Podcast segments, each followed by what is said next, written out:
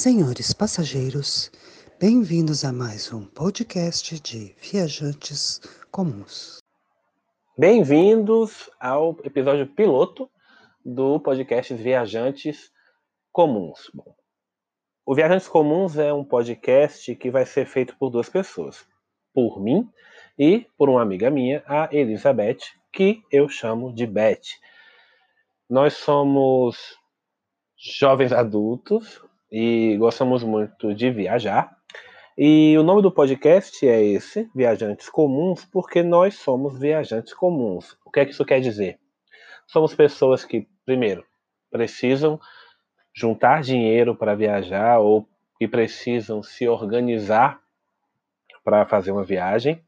Somos pessoas que procuramos os melhores é, lugares para ficar em relação à nossa capacidade financeira e em relação aos nossos objetivos de viagem. É, então a gente sempre fica entre escolher um hotel ou escolher um apartamento para alugar ou um, hostel. Não é o meu caso, porque eu nunca fiquei, mas a, a, a Beth já ficou algumas vezes.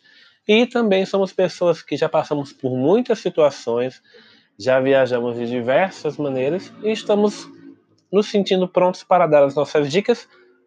Se você estiver procurando dicas de pessoas que têm a mesma realidade que você, que não são patrocinadas, que não têm amigos pelo mundo inteiro, sabe? Pessoas que vão realmente viajar com a cara e com a coragem, que fazem seus próprios roteiros e que estão sempre procurando informações. Os episódios eles vão tratar de vários assuntos, serão assuntos, eh, os episódios serão temáticos.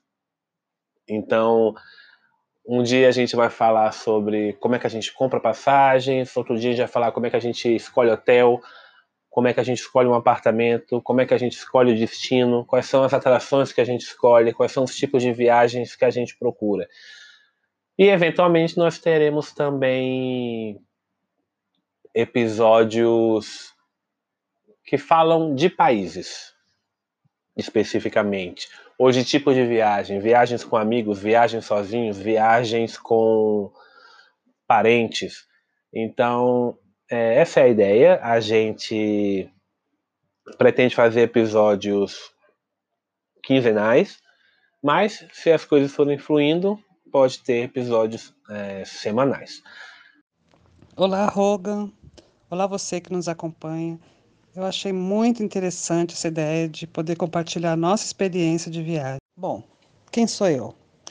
Meu nome é Elizabeth, meus amigos me chamam de Beth, tenho 53 anos e até 2010, mais ou menos, meu estilo de viagem era viagem em família. Eu tinha marido, filha, e a gente viajava em família para o território nacional, na grande maioria das vezes, de carro ou de avião.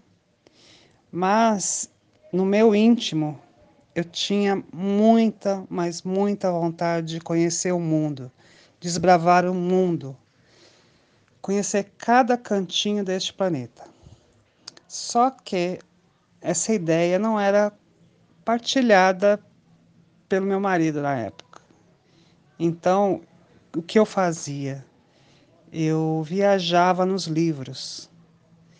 Eu adorava a leitura de expedições, adorava ler sobre expedições. Eu li tudo sobre Amir Klink, todas as aventuras que ele viveu. Ah, li sobre a família Sherman e muitos outros livros de expedições. Esta era a minha leitura favorita.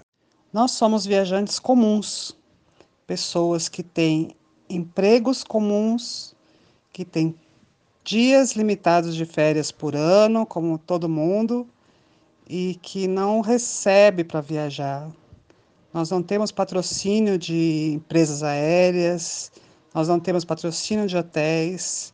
Nosso planejamento é feito através de pesquisas pela internet, buscando sempre os melhores preços de hotéis, melhores preços de passagem aérea nós buscamos acomodações que se adaptem ao estilo de viagem que a gente vai fazer, no caso.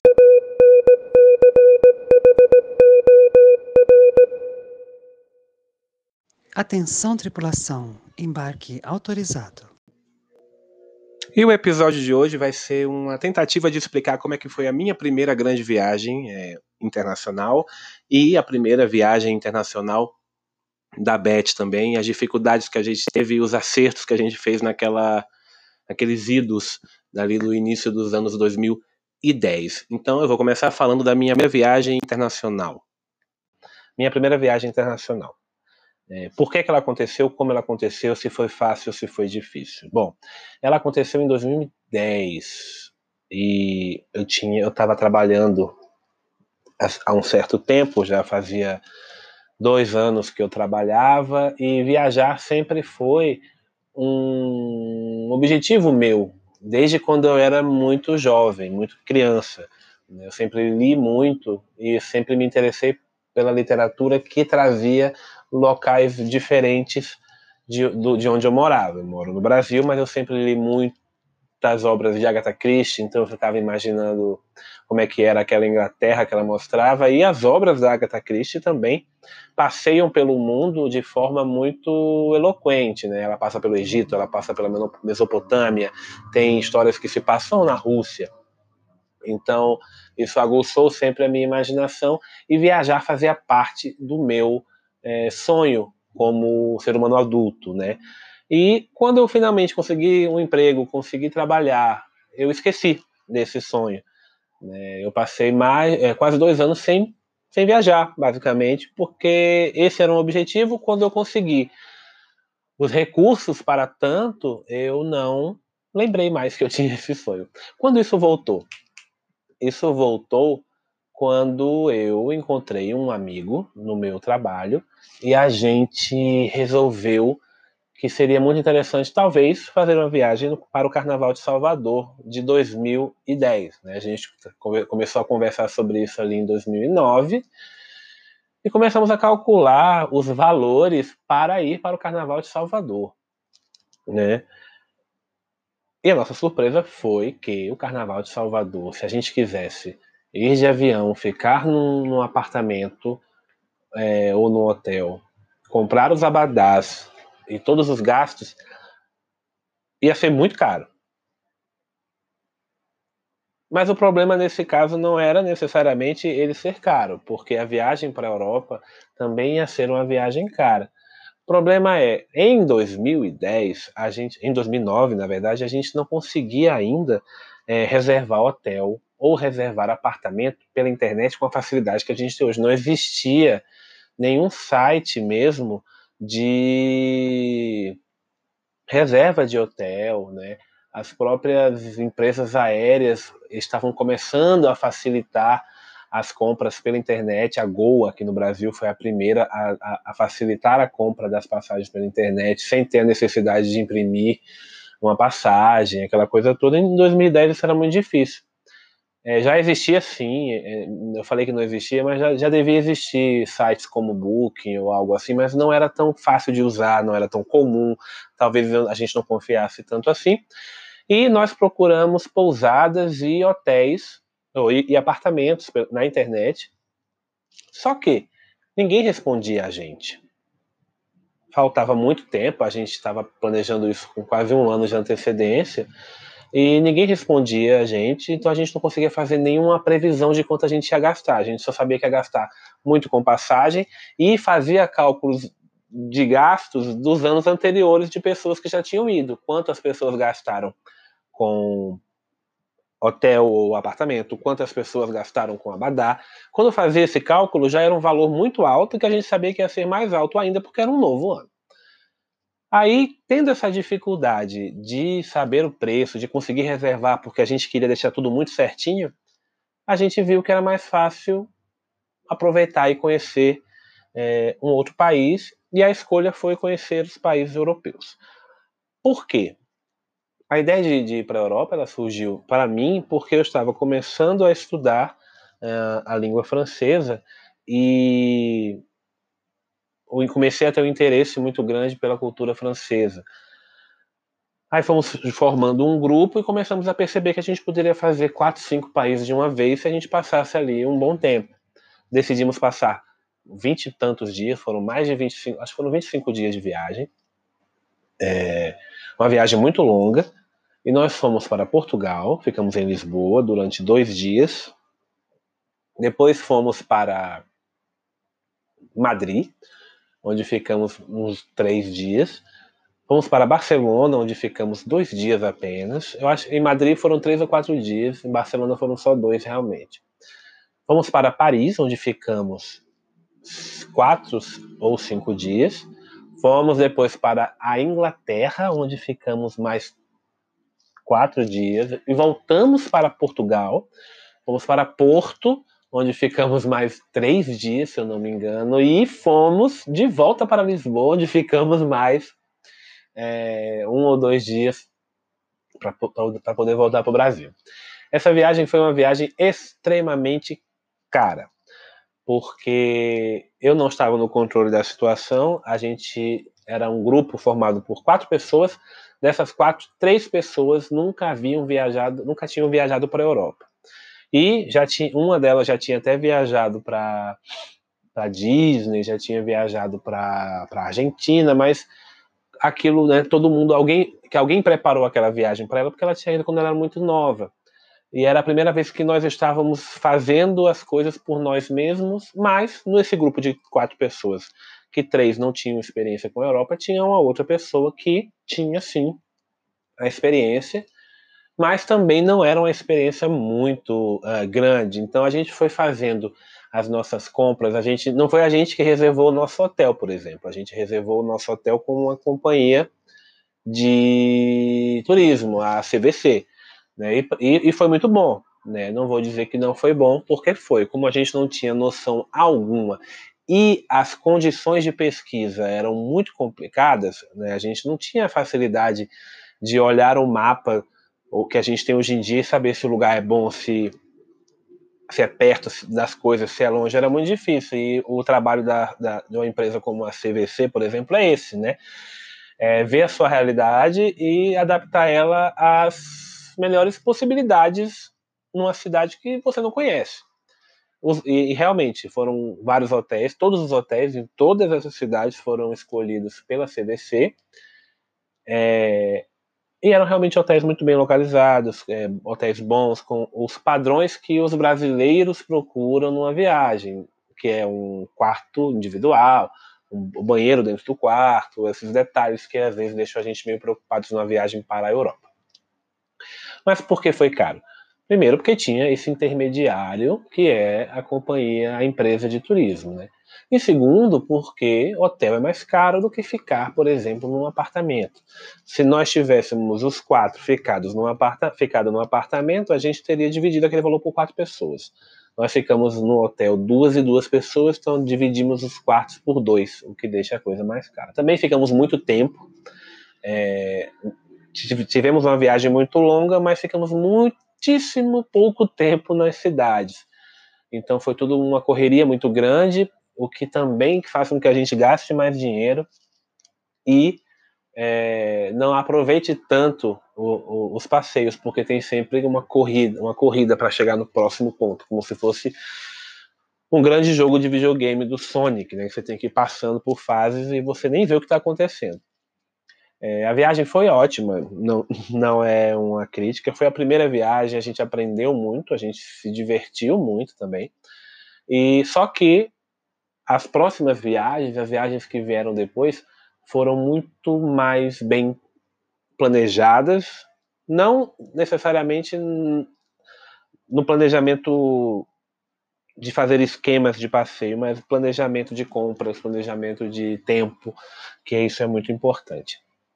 É, essa viagem foi feita via TAP, né, que e por acaso é a companhia aérea que eu sempre utilizo para viajar para a Europa. Tenho uma relação muito boa com a TAP de passageiro.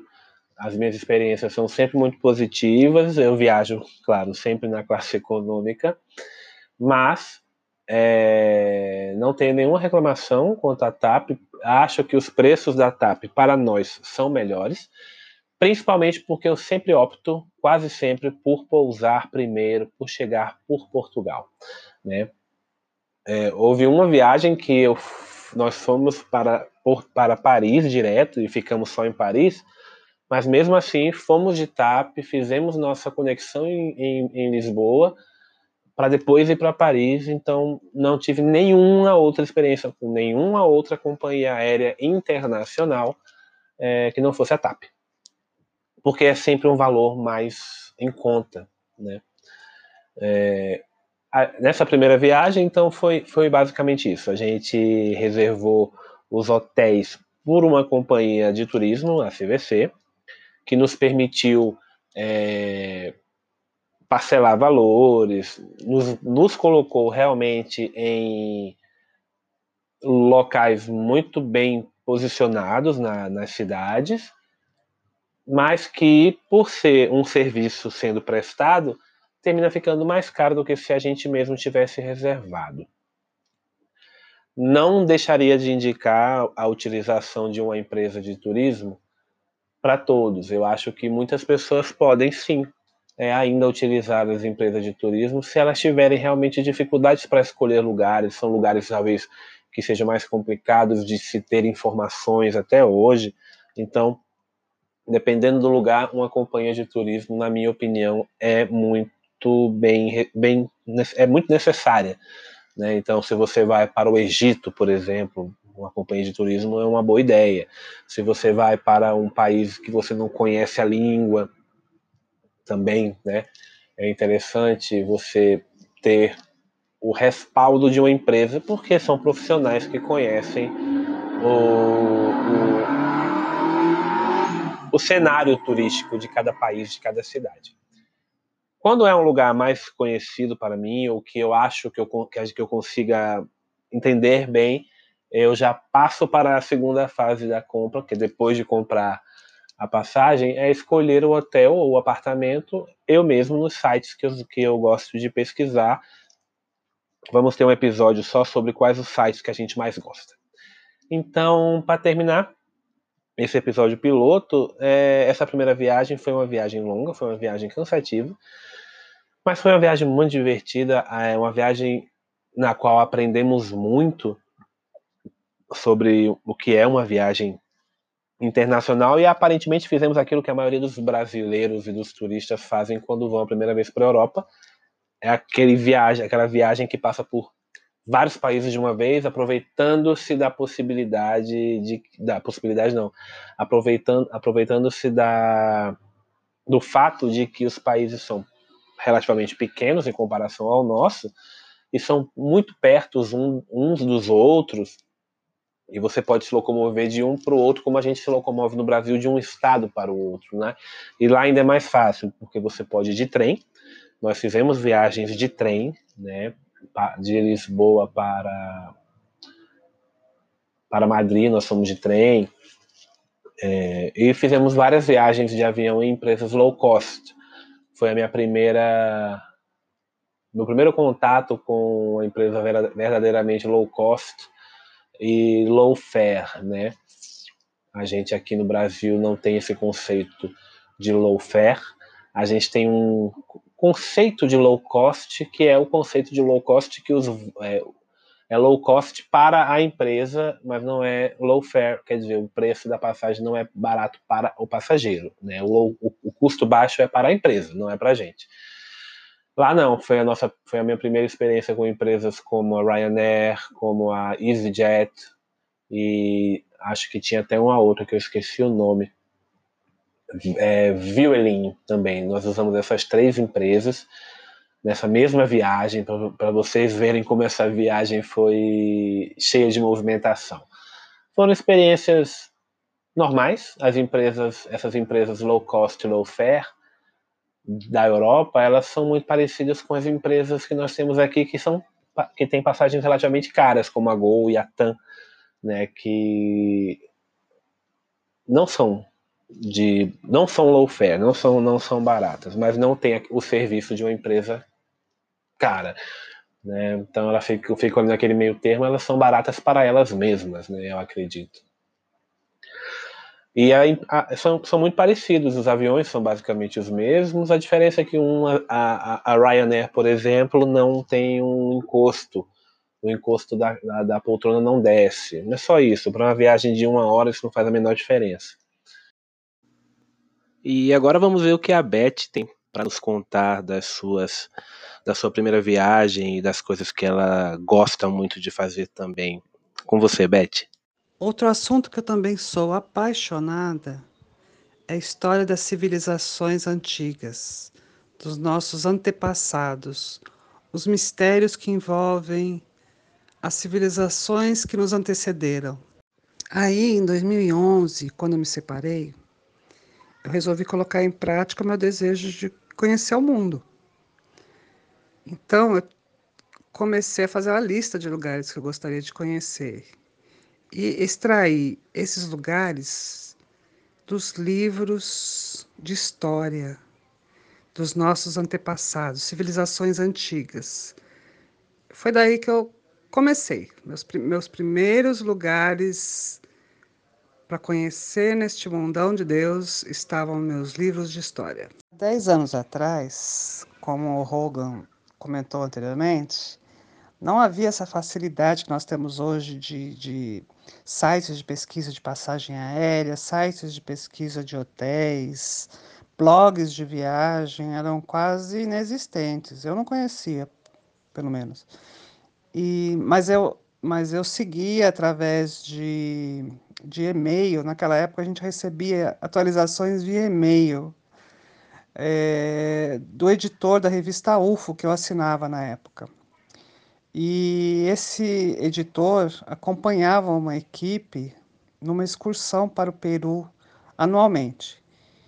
Então, uma vez por ano, ele fazia uma viagem ao Peru com como se fosse uma excursão, né? Ele levava aos principais lugares, Machu Picchu, Nazca, vários lugares, e dava palestras, e eu sempre com muita vontade de fazer essa viagem. Então, em 2011, quando recebi o convite para mais uma expedição ao Peru, com a equipe desse editor da UFO que eu comentei antes, não pensei duas vezes, eu falei, eu vou, dessa vez eu vou, com a cara e a coragem, sozinha, não conhecia ninguém.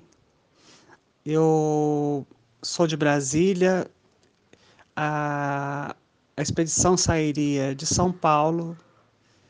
Eu fui para São Paulo, me juntei ao grupo e fomos para o Peru, com a cara e a coragem.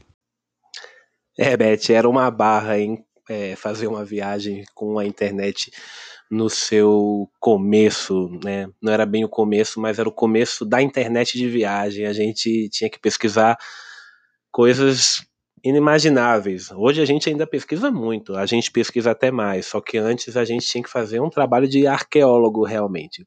Bom, esse é o primeiro episódio, é o episódio piloto. É... Espero que vocês tenham gostado e até a próxima viagem.